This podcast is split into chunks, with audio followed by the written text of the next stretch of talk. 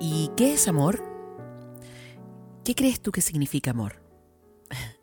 ¿Acaso crees que se trata de decir en dos palabras te quiero y nada más? ¿Qué es amor? Para mí el amor eh, no es así. No puedes detenerlo, no puedes controlarlo, no puedes hacer que no te pida hechos. Bienvenidos a la segunda temporada de Por el amor a la ciencia. Los dejo con Jenny y David. Hoy, ¿qué es el amor? Hola, hola gente, ¿cómo están? Acá hablando Jenny, mi bella genio. Iniciando un nuevo podcast con mi compañero, nuevo compañero, nuevo amigo, con David. Al Así es. Hola David, ¿cómo estás? Ah, Vitores, Vitores. Hola, ¿cómo estáis Jenny? Hola amigos y amigas que están escuchando este nuevo super mega capítulo. Y cuéntanos, Jenny, a nosotros, a mí y a nuestros amigos de la audiencia, ¿qué es esto? ¿Dónde estamos en este espacio comunicacional y radial que comienza ahora? ¿Dónde nos transportamos? ¿En qué lugar estamos? Nos, no, nos, nos, fuimos desde lenguados, ahora estamos hablando, eh, bueno, vamos a empezar a conversar otros temas mucho más románticos. Vamos a hablar del amor, por el amor o la ciencia, David. Así se va a llamar nuestro podcast. Así es. Así es, amigo y amiga. Así que si tú te haces eh, conocida la, el, nombre, efectivamente, volvió en forma de fichas, ha vuelto a CCP Radio, este podcast que tú estabas esperando, por amor a la ciencia. Cambia los actores, pero se mantiene la misma esencia. Originalmente con Karen Mook, pero ahora Jenny y David estamos comenzando entonces esta nueva temporada de este podcast por amor a la ciencia. Por amor a la ciencia, ¿cierto? Por el amor no. Ay, David, me confundiste. Mira, vamos a ver cómo se llama el WhatsApp. Es que, que yo tengo problemas de mi dislexia. Mi dislexia por el amor o la ciencia, querido compañero. Exactamente, entonces reculamos, como dijo el guaso, volvemos a grabar. 3, 2, 1, ¡pum! Hola, ¿cómo estás, amigo? ¿Cómo Hola, gente linda. Hola, gente linda. Lo que ha pasado hasta el momento, omítalo. Pero sí, dilo tú mejor, Jenny, porque yo estoy seguro que lo voy a volver a embarrar. Sí, lo que pasa es que te estáis confundiendo con el tema que vamos a, tocar hoy día. Pues, ahí Entonces, ahí está la sí, por ahí hubo un poco la confusión, pero nuestro podcast se llamará Por el amor o la ciencia. De eso vamos a hablar. Como dijo nuestra, nuestra gurú Karen Mook, por el amor o la ciencia. Así es, efectivamente, por el amor o la ciencia comienza ahora entonces esta nueva temporada. Y nosotros, Jenny, no sé si te parece, vamos a introducir el tema y le vamos a contar a nuestros amigos de qué se trata, también para que nos vayamos preparando. La pregunta a la cual vamos a intentar hoy día, no sé si resolver, pero de la cual vamos a así conversar, es la base, el pináculo, la piedra angular. ¿Qué es el amor? ¿Qué es el amor, compañero? ¿Qué es ese sentimiento? ¿A qué, ¿a qué no, nos referimos cuando hablamos del amor? ¿A qué? ¿Ese amor es ciencia? Explícamelo tú. Mira, Voy a tratar de explicarlo. Vamos a ver si nos pueden ayudar después aquí con una música muy intelectualoide para que se, ponga a tono con las cosas que vamos a conversar. Sí, claro. Pero en resumen, desde nuestra la presentación para nuestros amigos y amigas son como tres cositas. Lo primero es que efectivamente una forma de ver el amor desde lo científico eh, no solamente lo que sentimos, es que finalmente el estar enamorado o el amar o el establecer una relación con alguien en, sentido amatorio es un conjunto de neurotransmisores, hormonas y feromonas. Todo aquello funciona en lo que los científicos han denominado como la neurobiología del amor. Hay un montón de distintos procesos, un montón de neurotransmisores distintos que están generalmente dándose lo que ellos han denominado, los científicos, como el juego del amor. Hay partes del cerebro que están involucradas, como por ejemplo el hipotálamo, la corteza prefrontal, la amígdala, el núcleo de accumbens, no tengo idea dónde queda eso en el cerebro, Genia, y el área tegmental frontal. O sea, en resumen, pareciera ser que desde la perspectiva científica, amar es una acción no del corazón, sino del cerebro. Amamos con el cerebro. Creo que esa es la primera eh, como idea que desde la ciencia podemos tener te, te, rompe un poco los esquemas, te hace sentir incómoda que se ame no con el cocoro, como dicen los japoneses. ¿Y por qué entonces le echamos la culpa al corazón a todo? ¿Por qué nuestro, nuestro corazón tiene la culpa de todo? Si está todo en nuestra mente. No lo puedo Buena pregunta. Buena pregunta. Yo mm. creo que la única posibilidad que a mí se me ocurre son dos. Y una es que, eh, no sé si te pasa a ti, que cuando uno sufre por amor le duele el pecho, le duele el corazón. el amor se siente intenso en el corazón, en esta parte, la emoción, el corazón te bombea todo. y lo otro es que como en filosofía o filosóficamente hablando, eh, o históricamente hablando, el corazón no es entendido solamente como el, el músculo que hoy día salta, sino que el corazón como concepto en algunas culturas tiene que ver como la conciencia, y pensaban que la conciencia no necesariamente está en el cerebro. Entonces, claro, el concepto corazón no solamente aquí, sino que como ese centro que nos permite ser consciente de lo que sentimos, de ver, es la conciencia en resumen. Quizás por ahí va la cosa. Sí, por ahí va, sí, por ahí va. Oye, amiga mía, entonces, parece ser que en este caso, desde la perspectiva de los, neurocientíficos, de los ensayos neurológicos y de los estudios del cerebro, estar enamorado parece ser que es muy parecido a una especie de situación de neurosis o una especie de adicción, en términos de cómo funciona. Por ejemplo, la, eh, la, captación de algunos... Em, eh, neurotransmisores como la oxitocina, la dopamina, que están asociados, por ejemplo, al placer, al disfrute, y en este caso mm. también al amor.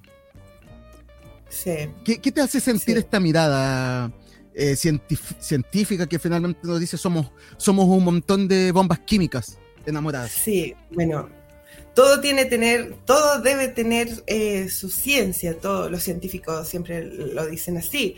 Eh, todo tiene un porqué, un sentido. Eh, si yo me voy a la parte más emocional, obviamente lo voy a dejar eh, instintivamente a otra, lo voy a, lo voy a, eh, voy a verlo desde otro punto de vista, pero científicamente, claro, tiene que ser así. Pero hay, hay muchos estudios también que dicen que el amor a veces pasa mucho más allá que la ciencia y, ahí es donde de la ciencia. Eh, claro, sí, sí. Hay muchos estudios que dicen que, el amor puede provocar cosas que, em, que todavía no pueden ser solucionadas o no pueden encontrar el, el por qué. Efectivamente, oye, y es muy interesante lo que tú me estás comentando, Jenny, porque, por ejemplo, la antropóloga Helen Fisher dijo en 2010 que el amor provoca los mismos sentimientos placenteros que la droga a nivel cerebral. Según ella, el amor es una respuesta fisiológica más que una emoción.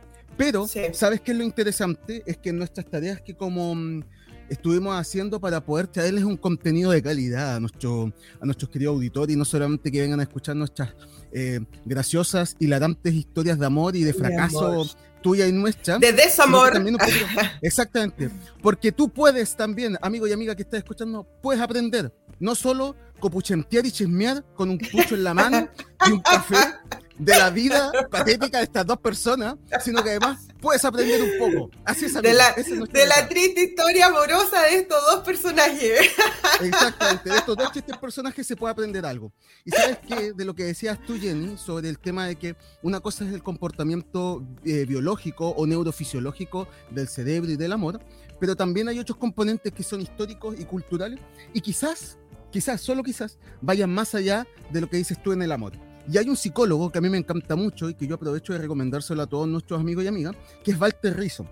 Walter Rizzo es un psicólogo cognitivo que tiene varios libros, trabaja muchas temáticas y él señala, habla, mira lo que dice, él ah, dice que el amor es como una experiencia afectiva. O sea, en resumen, para él es un sistema, al igual como cualquier otro sistema social o algún sistema computacional, es algo más complejo que está compuesto, por ejemplo, por comportamientos, por creencias y por valores. Por lo tanto, el amor para Walter Rizzo es una experiencia humana de alta complejidad. Quizás podemos hacer clic ahí con lo que dices tú, amiga Jenny, de que el amor es algo más que la pura acción de, feromonas y de hormonas actuando en el cuerpo. Y esto nos dice, oye, interesante lo que nos plantea el amigo Walter. ¿ah? Y además, solo para, para agregarle más al pack de información que nuestros amigos van a, estar escuchando. el amor no solamente, amiga, es neuroquímico, sino que él dice que en términos de característicos de conducta, tiene que incluir tres elementos.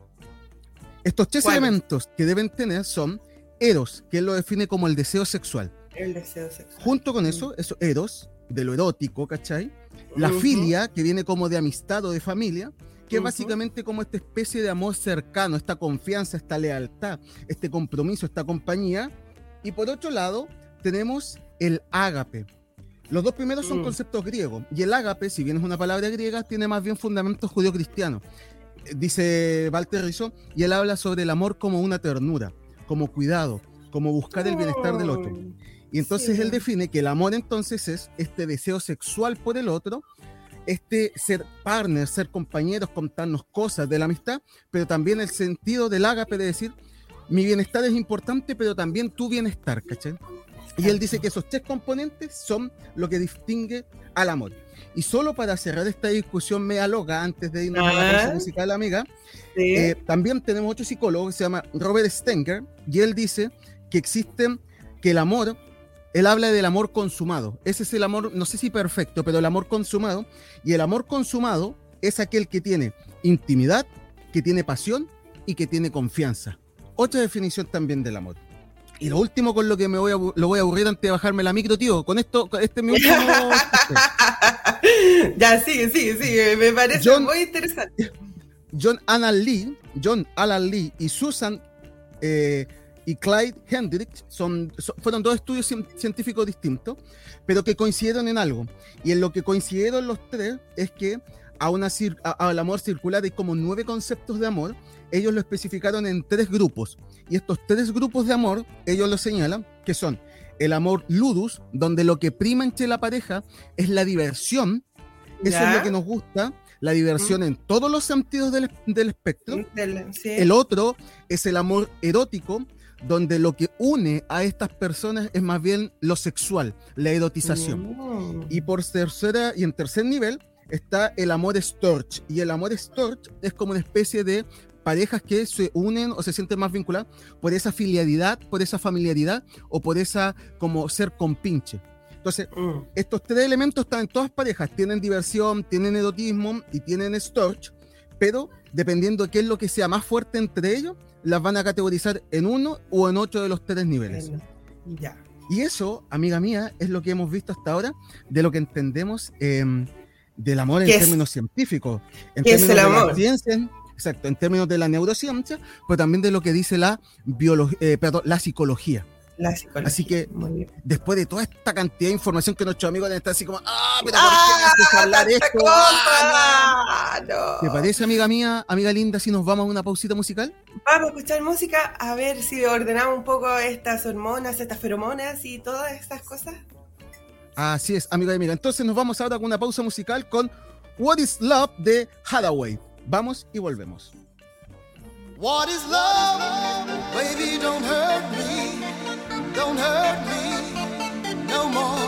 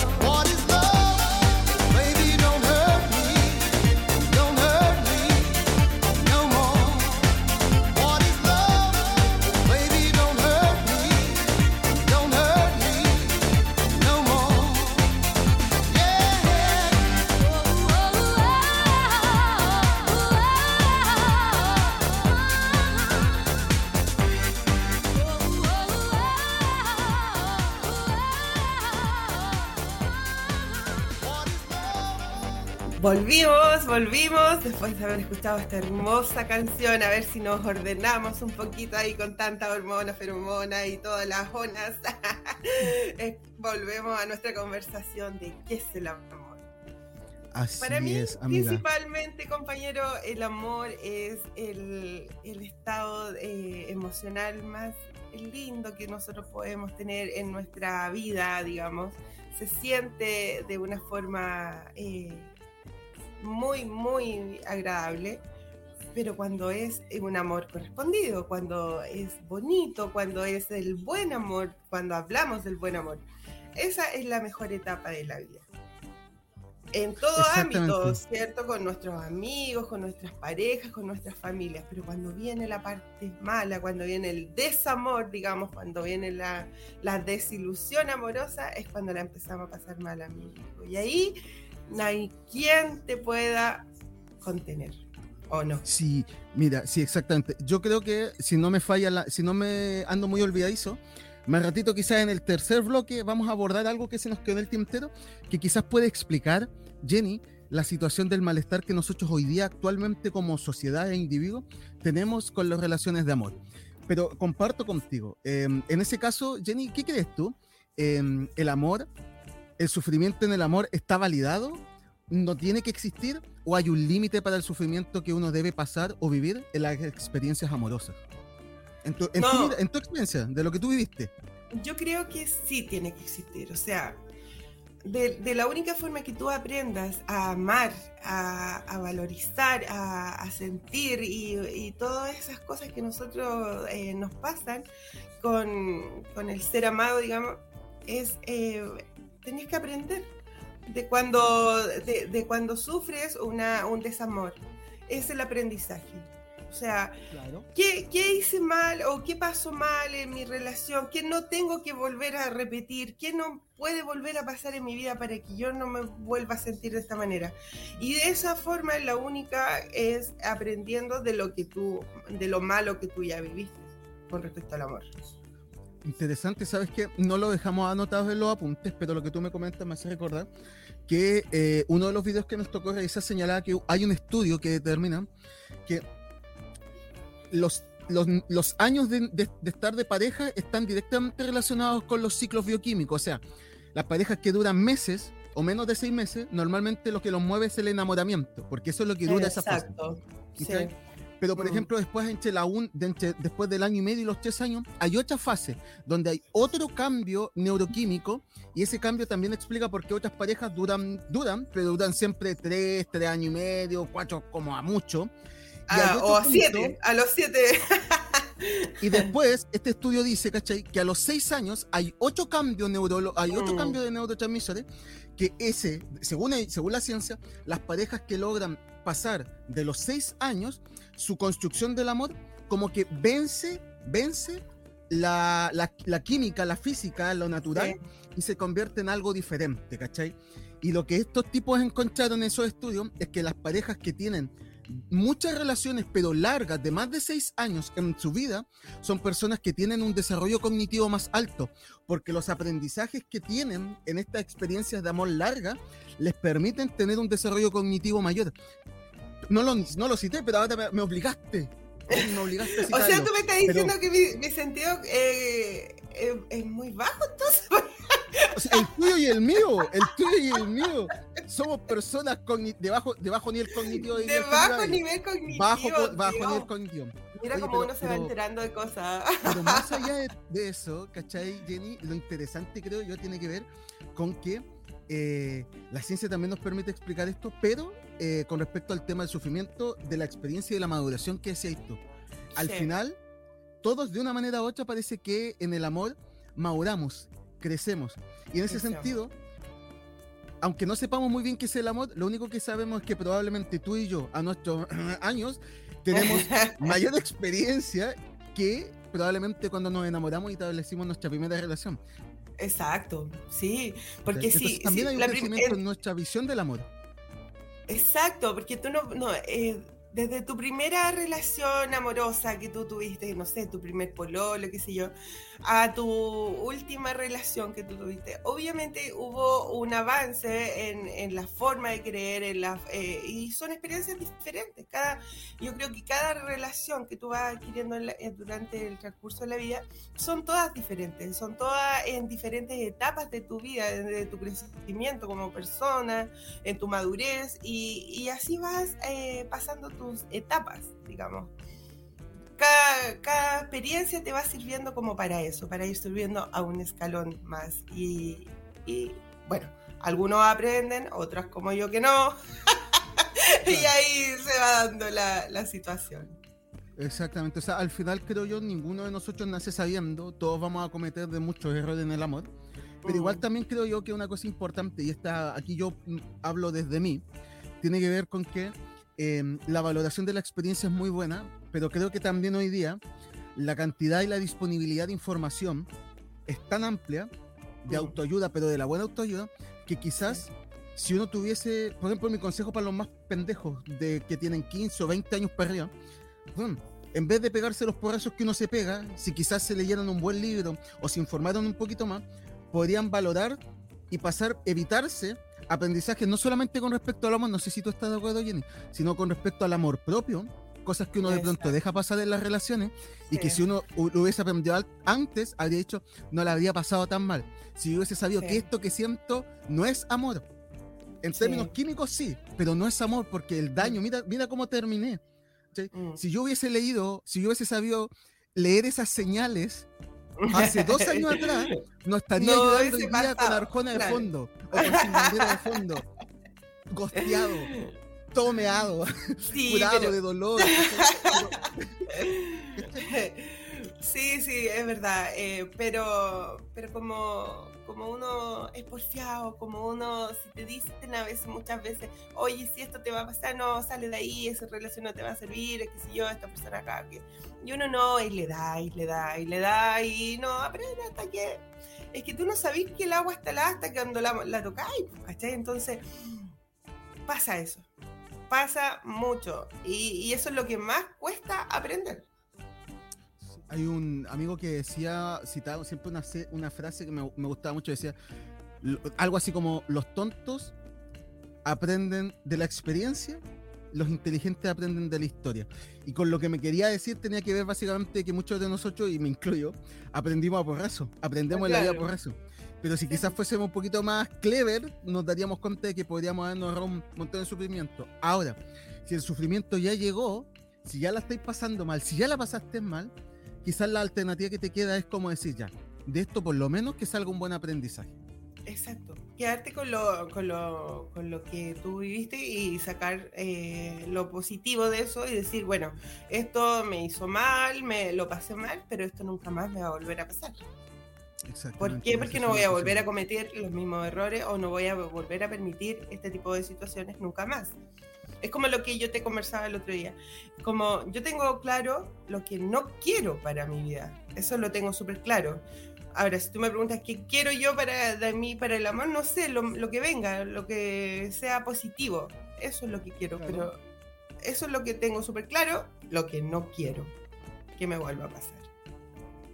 Y eso como lo obtuve con lo que yo ya viví, con, la, con, con, lo, con mis experiencias pasadas, entonces de ahí saco adelante. Eso es lo que yo puedo aprender. Excelente. Oye, amigos y amigas que nos están escuchando, los consejos sabios de nuestra amiga Jenny. Ah, ¿Te parece, Jenny Love. amiga Jenny?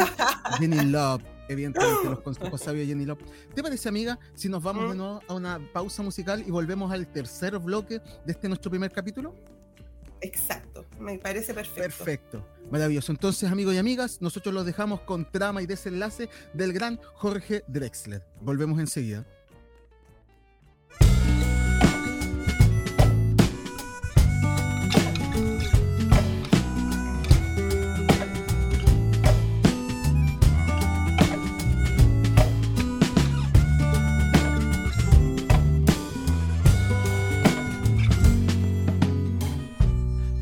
Por Madrid en tu compañía.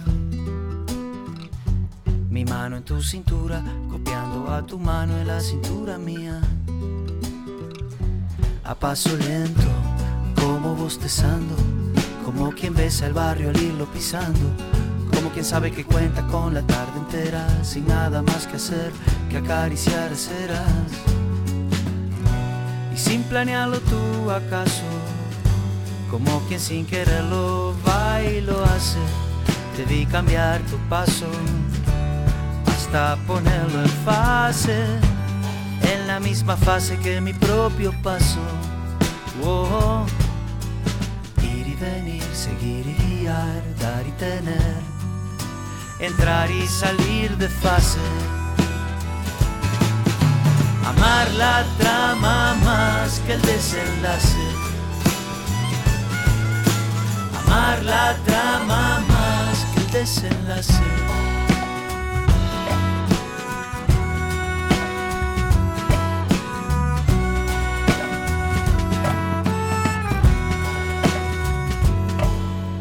Fue un salto ínfimo, disimulado, un mínimo cambio de ritmo apenas paso cambiado y dos cuerdas que resuenan como un mismo número en distintos lados, o el paso exacto de los soldados, como dos focos intermitentes, súbitamente así, sincronizados,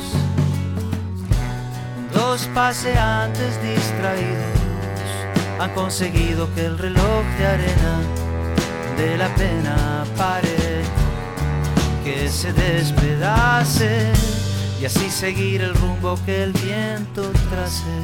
Oh, ir y venir, seguir y guiar, dar y tener, entrar y salir de fase. Amar la trama más que el desenlace. Amar la trama más que el desenlace. por ahí, esperar que algo pase. Amar la trama más que el desenlace. Amar la trama más que el desenlace.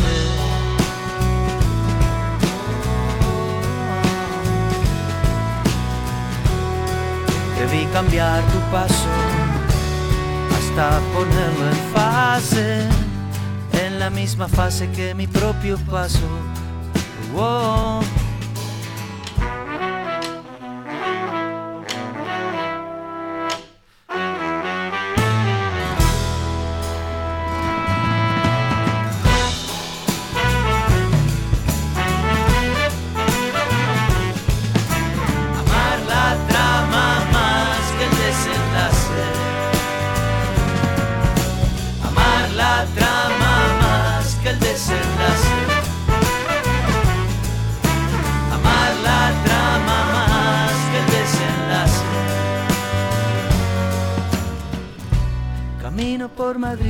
compañía.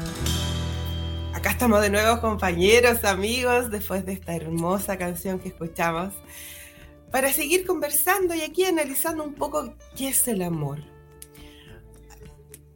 ¿Qué es el amor? ¿Qué es el amor? Hay, tantas, cosas que podemos decir del amor, ¿cierto, compañero? Dígame usted.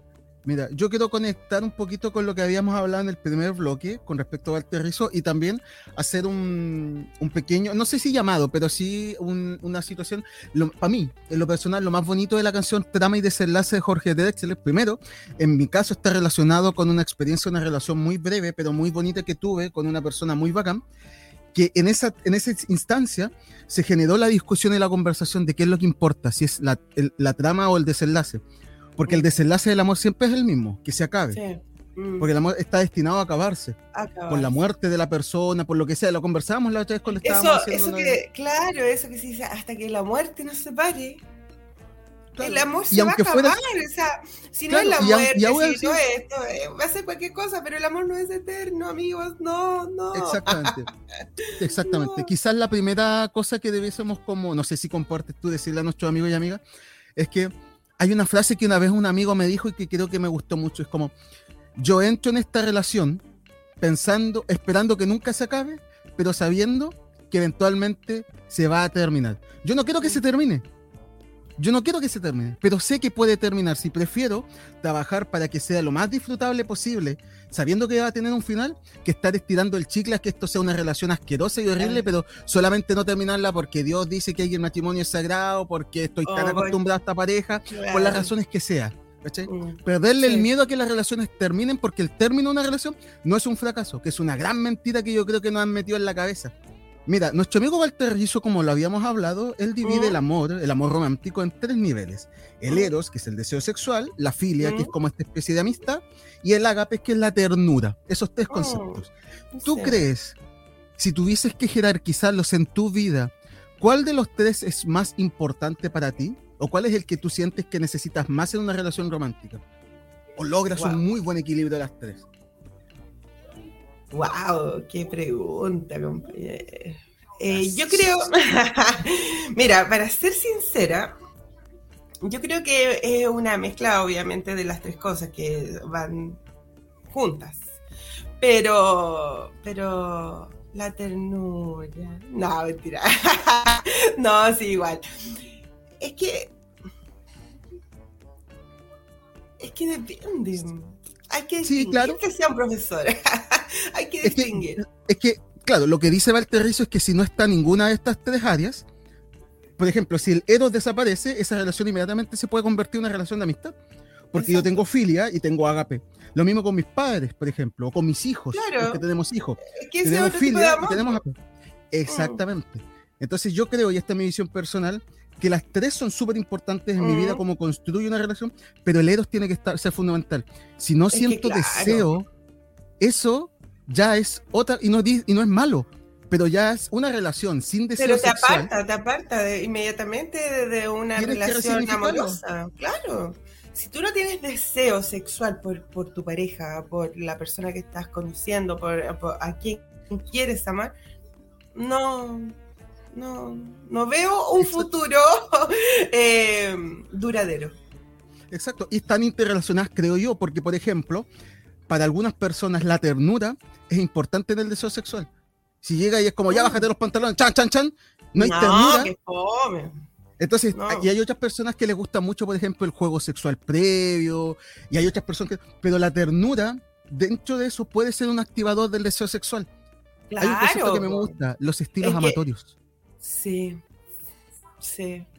Porque la, la, ternura te va, te va a conllevar al deseo sexual también, porque si alguien te, te, toma cariñosamente, te hace ñuñuy, te hace ñiñi, ña, ñuñuy, eh, obviamente te va a ir eh, abriendo ese deseo eh, carnal, sexual, hacia la otra persona. Exactamente. Exactamente, y evidentemente también que tiene que haber confianza. Por eso la triada es muy buena porque probablemente para establecer relaciones romántico-afectivas, más bien sexuales, esporádicas, de una noche, una cosa así, evidentemente el eros es lo primero, o sea, el aspecto físico, que te guste la otra persona, pero mm. después tienen que haber, hay otras cosas, por ejemplo, la, no sé, pues que el tipo se vuelta, ¿cachai? Se quede dormido, ¿cachai? Son cosas que que te haga un cariñito, un abrazo, un besito, y ya, ahí ya se va formando otra, otra cosa, pues. Claro, por ejemplo, me imagino, por ejemplo, que uno podría dejar pasar ciertas cosas, no sé, por ejemplo, podemos decir, no sé, a mí me gusta la charla por sexo, por ejemplo, y es esencial mm. para mí. Yo lo puedo dejar pasar una relación estacionaria, una relación fugaz. Pero cuando mm. yo quiero establecer algo más a largo plazo, eso sí tiene que estar. Y si no está, ya empezamos a tener problemas, pues, ¿cachai? Porque si te da un besito en la frente y se da vuelta, siempre, y tú quieres mm. conversar, como que mata un poco, ¿cachai? Si tú no estás dispuesto. Te deja ahí como con un gusto a poco. Mm. O la otra persona. Entonces, por eso los estilos amatorios son también súper importantes, que tiene que ver cómo quiero yo sentirme amado dentro de esta relación.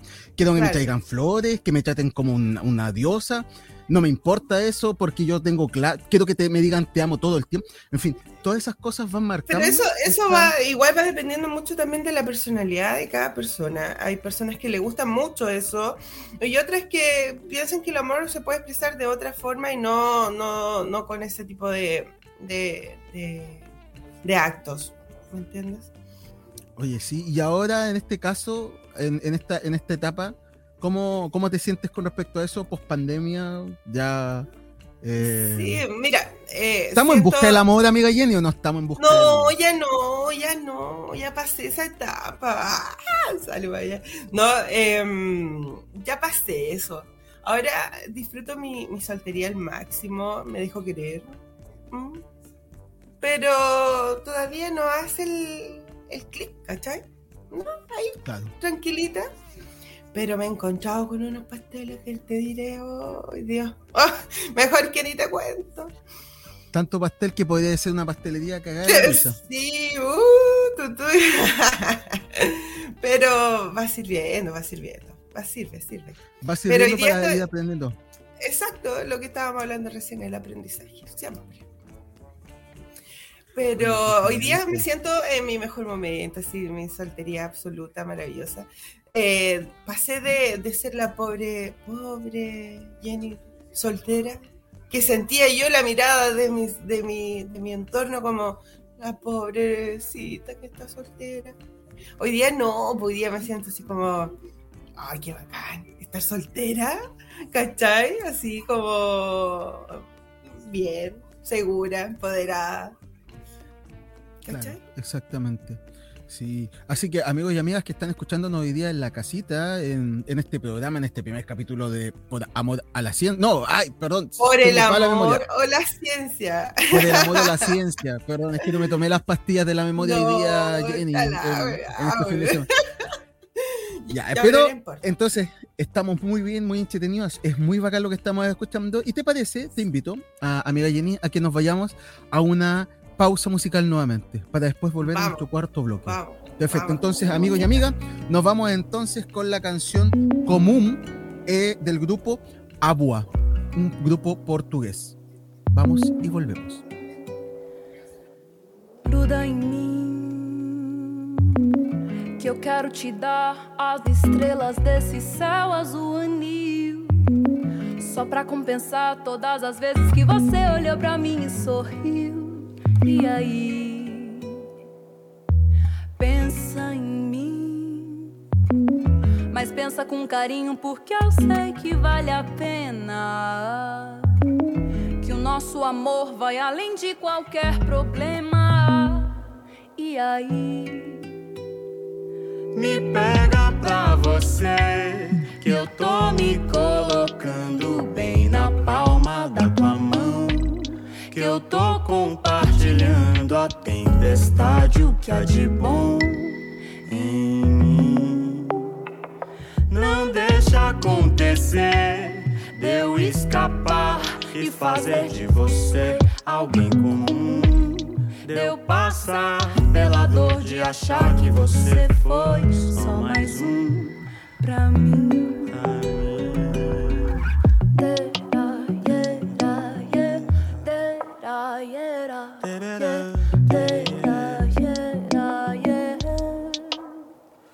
Gruda em mim. Gruda em mim. Que eu quero te dar as estrelas desse céu azul anil. Só pra compensar todas as vezes que você olhou pra mim e sorriu. E aí, pensa em mim. Mas pensa com carinho, porque eu sei que vale a pena. Nosso amor vai além de qualquer problema. E aí, me pega pra você. Que eu tô me colocando bem na palma da tua mão. Que eu tô compartilhando a tempestade, o que há de bom em mim. Acontecer, de eu escapar e fazer de você alguém comum. Deu passar pela dor de achar que você foi só mais um pra mim. Me pega pra você que eu tô me colocando bem na palma da tua mão.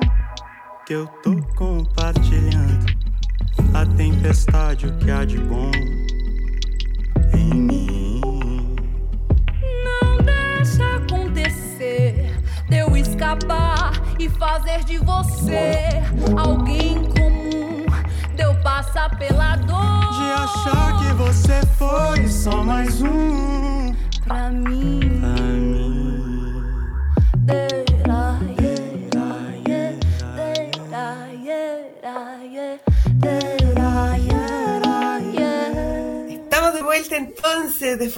linda canción que acabamos de escuchar con mi compañero acá para seguir con la conversa. ¿Qué es el amor? ¿Qué más me puedes contar, David? ¿Qué más podemos argumentar para, para nuestros auditores de qué es el amor? Mira, hemos hablado yo del creo amor y del desamor, hemos hablado de varias cosas, entonces sigamos, pongámosle. exactamente, exactamente. Hemos hablado un poquito con respecto a las características científicas del amor, algo de lo cultural, hemos hablado también de nuestras propias experiencias personales, de lo que sentimos, ¿cachai? Y eh, mira, lo voy a conectar un poquito con la idea que tiene eh, la canción que estábamos recién escuchando, una canción que a mí me gusta mucho, es muy romántica y habla de algo muy, muy, muy bonito que básicamente tiene que ver con la idealización del amor. Y esta idealización del amor, en, en resumen, habla de eh, lo bonito que es el amor. Hay una parte que es muy, muy linda, dice, piensa en mí, porque yo sé que vale la pena. Hay otra parte donde dice que él quisiera, o ella, porque una canción que canta un hombre y una mujer, Mm. que él- ellos, ella quisiera bajar todas las estrellas del cielo para poder compensar todas las veces que la otra, su pareja, lo ha mirado y le ha sonreído. ¿cachai? Entonces, Ay, es una, es una historia muy romántica, muy bonita, y que la quería conectar con algo que yo le dije a nuestros amigos que eh, vamos a tratar al final, que tiene que ver con que muchos de los malestares que probablemente nosotros hoy día tenemos en el amor están también relacionados con una cuestión cultural. Hay un sociólogo de apellido Bauman, no voy a pro- pro- pronunciar el nombre porque nunca me lo puedo pronunciar bien, por loco, pero él tiene una teoría sociológica y esta teoría se llama eh, la modernidad líquida. Básicamente, y de esa de- idea de la modernidad lí- líquida se decanta el concepto del amor líquido. Básicamente él dice que la- el mundo actual es igual que el agua, es fluido. Los, las seguridades se rompieron, no, no quiero ser aburrido, pero las instituciones estatales, la modalidad de basada en Dios, cuando dice Nietzsche que Dios ha muerto, él básicamente dice que la modernidad actual es algo más frágil, es fluido, se mueve, se desvanece.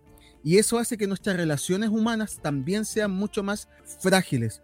Y básicamente las entendemos como una inversión, donde queremos maximizar el placer, maximizar el disfrute, pero cualquier exigencia de pasarla mal, sufrir o tener que invertir en exceso, nos hace querer huir.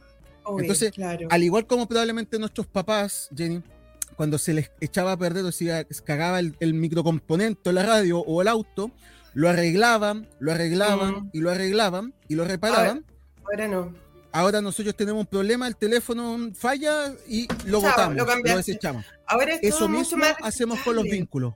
Exacto. Exacto. Entonces, eh, Bauman en su teoría dice que lo mismo desechable que nosotros hacemos con nuestros productos, también lo establecemos con las personas. Si no nos genera el bienestar necesario, si no nos genera el placer suficiente, votamos a esta persona y seguimos con otra. Seguimos con otra. ¿Cachai? Total, si este weón no me pesca, tengo 20 ganados. Tengo un montón, tengo a Tinder, tengo amigos en Facebook, tengo lo que sea, ¿cachai? Entonces, lo contrasto con la canción porque la canción habla mucho como de esto del amor más estable, pero hoy día nosotros vivimos en una sociedad donde el amor es lo menos estable del mundo. Es que claro, porque hoy día, hoy día estamos enfrentados en una sociedad que es todo tan desechable, sobre todo en el tema de relaciones. Eh, como dices tú, eh, hay mucho más donde podemos encontrar, a lo mejor, y eso hace que, y, eh, que todo sea mucho más, más frágil mucho más eh, desechable, como ya, si tú no cumples las expectativas de la otra persona, listo, chao, te vas. ¿Y por qué? Porque hoy día estamos, estamos mucho más eh, empoderadas, empoderados, nos sentimos mucho más autosuficientes, no necesitamos a otra persona para poder salir y ser felices, lo que yo te decía adelante, o sea, eh, sola igual me siento bien, entonces me da lo mismo si tengo a alguien o no tengo a alguien al lado. Eh, tengo la capacidad de, poder conocer a más personas y, en fin, todo eso te va haciendo mucho más eh, desechable todo y, formando menos vínculos con las personas. Y, y, también te vas prohibiendo y te vas eh, guardando muchas veces los sentimientos para esto mismo, para no sufrir o para no que no te duela tanto la, la ruptura de estas relaciones. Exactamente. De hecho, solo para hacer un paréntesis y agregar, eh, Bauman cuando habla de esto, lo primero que hay que entender es que esto no es ni bueno ni malo, las cosas son así. El mundo va cambiando y uno tiene que irse adaptando. Pero, por ejemplo, en términos de, la fragilidad de los vínculos, porque tenemos muchos, probablemente si tú y yo tenemos Facebook, tenemos Instagram, tenemos Twitter y tenemos eh, Instagram, eh, TikTok, por ejemplo, sumando toda esa cantidad de redes sociales, probablemente nosotros podríamos decir, ¿sabes que yo tengo 100 o 200 personas con las cuales me conozco medianamente? Podemos hablar, nos conocemos, nos salimos para el cumpleaños, lo que sea, ¿cachai? Pero no son contactos profundos, no son vínculos profundos, ¿cachai? Pero son gente que tenemos. Entonces, por ejemplo, a mí me gusta una chica, pa, historia, fueguito, hola, ¿cómo estáis? ¿Cachai? corazoncito, a otra, corazoncito, ¿cachai? Pollito, toda la cuestión. Tres, cuatro, diez, diez, chiquillas, conversamos, bla, bla, bla, aquí, allá, ¿cachai? Hola, ¿cómo estás? Y si en algún momento me aburro, se engancha, él, ella se engancha, yo me engancho y me aburro, gosteo y se acabó. La persona no sabe dónde vivo, no, sabe, nada, ¿cachai? Lo dejo con el corazón hecho pedazo, ¿cachai? O me deja con el corazón, listo, chao, me aburriste, ¿cachai? Sin ninguna responsabilidad afectiva y es parte de la dinámica de hoy día, ¿cachai? Pero eso igual te afecta. sí, sí, pero por eso digo, son cosas que, que hay que aprender, entre comillas, a lidiar porque de aquí a que vayan a cambiar es muy difícil. Sí. Eso no, y cada vez va tomando más sentido eso. Cada vez va tomando más sentido eso. Exactamente, ¿cachai? Y, eh, eh, es como, ¿cómo tú preparas, cómo tú te preparas para eso?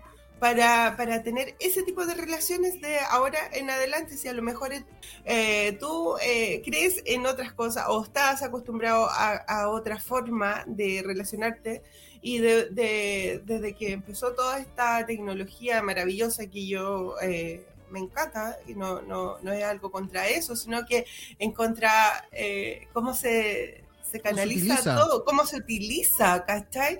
¿Cómo, cómo puede ser tan, tan fácil eh, hablar, eh, tomar a una persona, eh, formar vínculos con ella, entablar, transmitir sentimientos y luego, no, ya, algo te pareció mal, algo hiciste mal o algo simplemente te dejó de llamar la atención o te llamó más la atención la otra, la otra persona desde ese ganado que hablamos y chao, ¿Cómo, cómo tú puedes eh, superar algo así?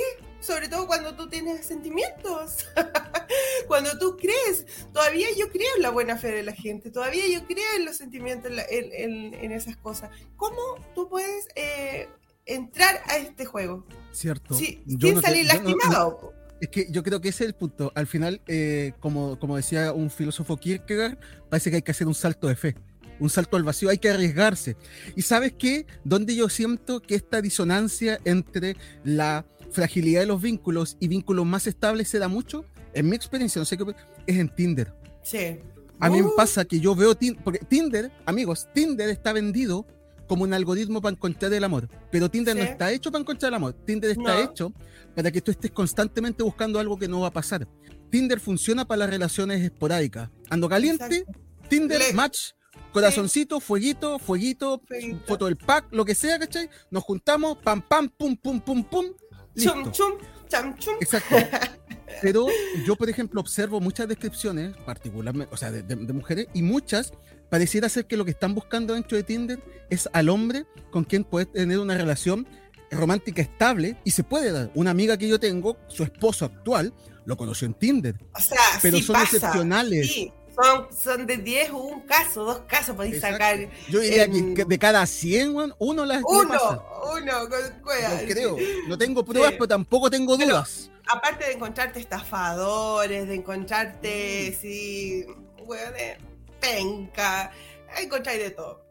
Yo creo que el amor o, es siempre igual. O sea, estamos hablando de los siglos de los siglos. O sea, el, el amor, eh, todo se, se basa en eso. Las películas, lo- los, los escritores, los artistas, lo- todos se inspiran en el amor.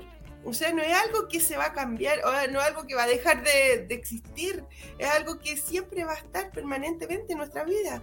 Eh, ha sido así desde cuántos antepasados antes de nosotros.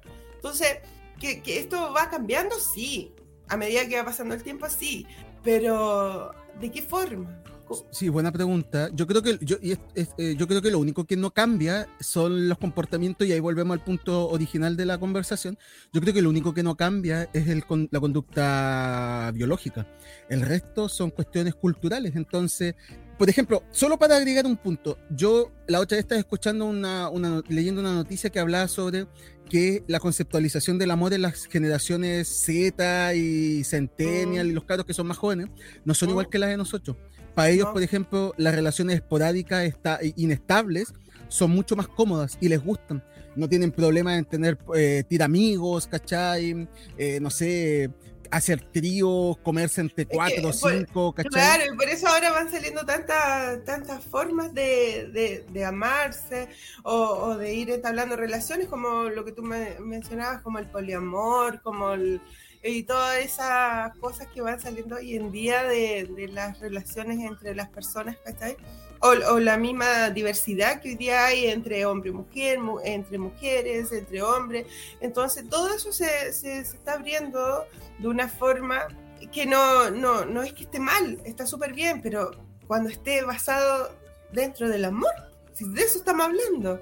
Pero Claro. cuando es por una cuestión sexual o cuando es por una cuestión eh, por estatus o, o simplemente por, por encajar en una sociedad, ahí es cuando a mí me, me causa un ruido, porque digo, bueno, si estos chiquillos, si quieren querer, eh, eh, si, si creen en el poliamor, o si creen en el, en el, en el pansexual, o qué sé yo, eh, todas esas cosas que hoy día escuchamos, pero que se basen en, en- en lo real, que es básicamente el amor, pues, ¿cachai? O sea, si tú vas a estar Ajá. con tres personas porque tu amor es infinitamente tan grande que te va a alcanzar para esas tres personas no por una cuestión solamente sexual o, o por un tema social o sociocultural, no sé cómo llamarlo. Yo ahí tengo una visión distinta, pero que tiene que ver con, con, con mi construcción como profesional, ¿cachai? O sea, Mm, to- tomo el ejemplo del matrimonio. El matrimonio por amor es un invento que tiene más o menos 300 años. Antes de eso, la- la- los matrimonios existían y eran por otros elementos culturales, políticos, por conveniencia. Y eso Mm. Ajá. me enamoré y me quiero casar es como imbécil. ¿Cómo se te ocurre esa estupidez? Entonces, mm. también hay cosas que van cambiando. Ahora, yo creo, y aquí para mí lo importante no es el amor, lo importante es la ética. Y esa ética tiene que ir en torno, yo creo, en el respeto, la honestidad, la comunicación, ¿cachai?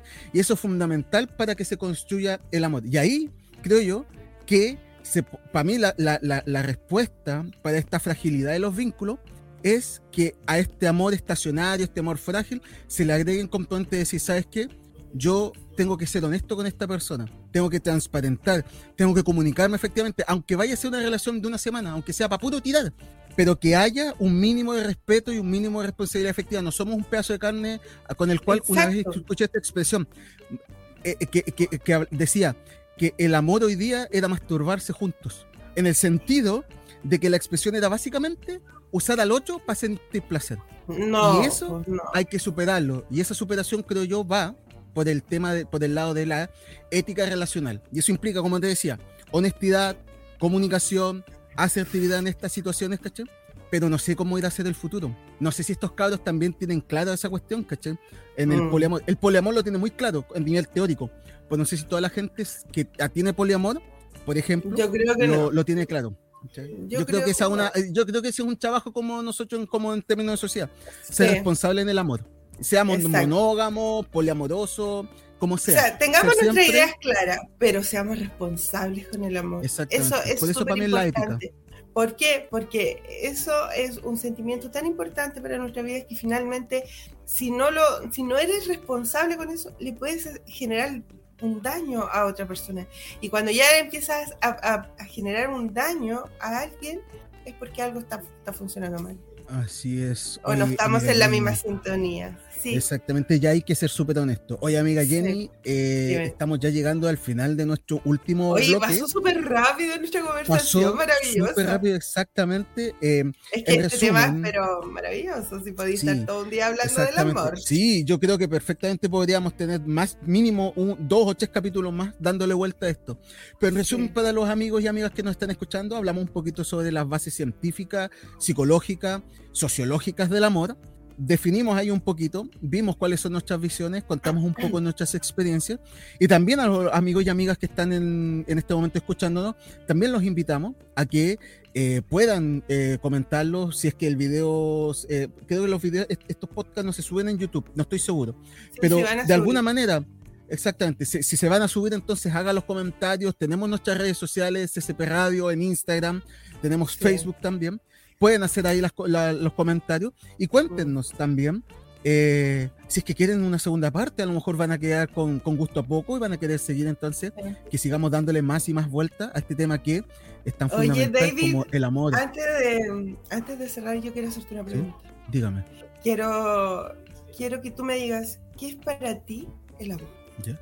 ¿Qué es para mí el amor? Yo creo, lo voy a tratar de definir lo más preciso posible. Yo Sí. creo que el amor es una decisión de construcción de algo con un alguien que contempla un, un- un- un- un- con un montón de cuestiones feromónicas, hormonales, cerebrales, un montón de deseo sexual, un montón de cariño y un montón de ternura y un montón de responsabilidad afectiva. Eso para mí es el amor. No es un sentimiento, es una decisión que tiene esas características. Para mí eso es amar a alguien.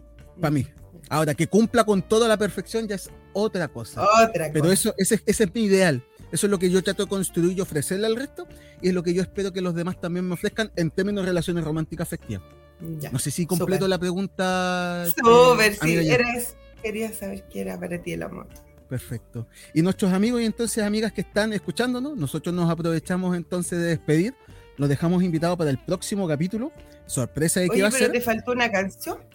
Exacto. Pero como la vamos a tirar al final, Al me final, aprovecho. sí. me aprovecho de despedir ahora. Sí, sí. ¿Ya? No sé si tú quieres también despedirte de nuestros amiguitos y amiguitas.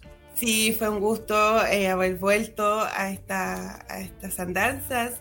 Eh, un saludo a, a mi compañero Claudia Alcón de Balboa, que lo quiero mucho. Grande pero condecito. sí, del lenguado fue eh, mi, mi puntapié inicial para esto. Y le mando un beso, un cariño tremendo y que me escuche. que lo veo difícil que me escuche, pero, pero eso, cariño para. No, que no lo escuche. para- Va a estar en desacuerdo, el va a estar en lenguado. desacuerdo con todo lo que digamos, Con pero no todo lo escuchando. pero importa, Sí. con cariño Típico es típico es así que no, De ¿qué más le vamos a pedir? sí. Oye, Jenny, como siempre, es un gusto compartir micrófonos contigo. Un placer y a nuestros amigos y amigas entonces. Nos vemos en el próximo capítulo. Y nosotros nos despedimos ahora de este capítulo del podcast y los dejamos entonces con ¿Dónde está el amor? de Jesse Joy junto con Pablo Alborán. No hace falta que me quites la mirada para que entienda que ya no queda nada. Aquella luna que antes nos bailaba se ha cansado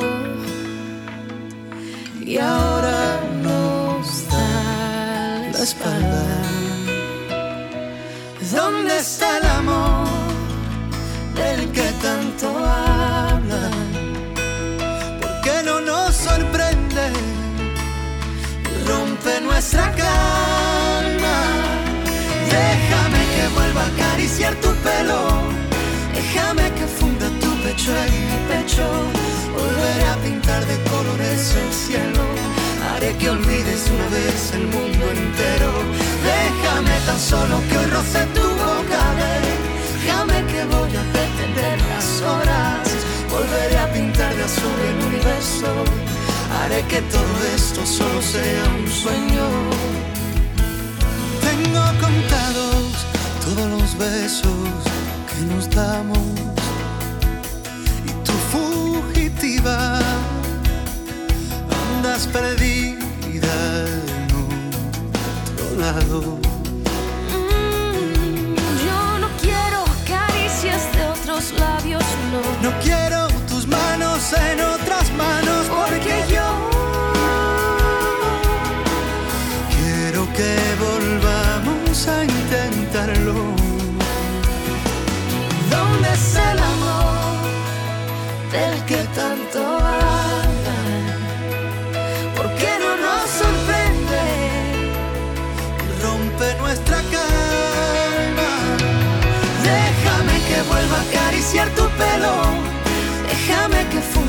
Pecho en mi pecho, volveré a pintar de colores el cielo, haré que olvides una vez el mundo entero, déjame tan solo que roce tu boca, déjame que voy a detener las horas, volveré a pintar de azul el universo, haré que todo esto solo sea un sueño.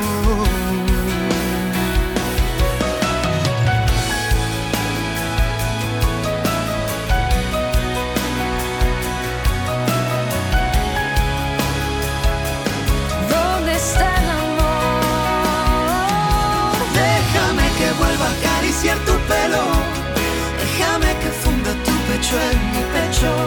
Volveré a pintar de colores el cielo. Haré que olvides una vez el mundo entero. Déjame tan solo que roce tu boca. Déjame que voy a detener las horas. Volveré a pintar de azul el universo. Haré que todo esto solo sea un sueño.